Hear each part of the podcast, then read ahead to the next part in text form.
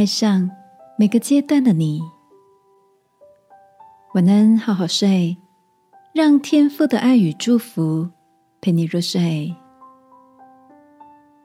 朋友，晚安。今天的你想到谁吗？我跟好友爱丽丝在高中时代就认识了。从前的她十分清瘦，留着清汤挂面的妹妹头，有一种我见犹怜的清纯美感。大学时代，她蓄起了长发，加入了热舞社，高挑匀称的身材，跳起舞来热力四射。现在的爱丽丝。是个知性的出版社社长，热爱登山，亲近大自然，在言谈举止间流露出一股自信跟温暖。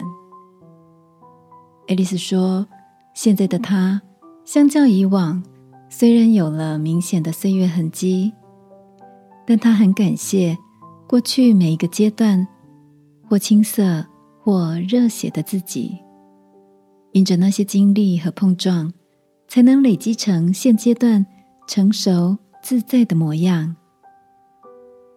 在我眼中，不同阶段的爱丽丝有着不同的迷人风貌，却又同样的拥有一颗温柔善良的心。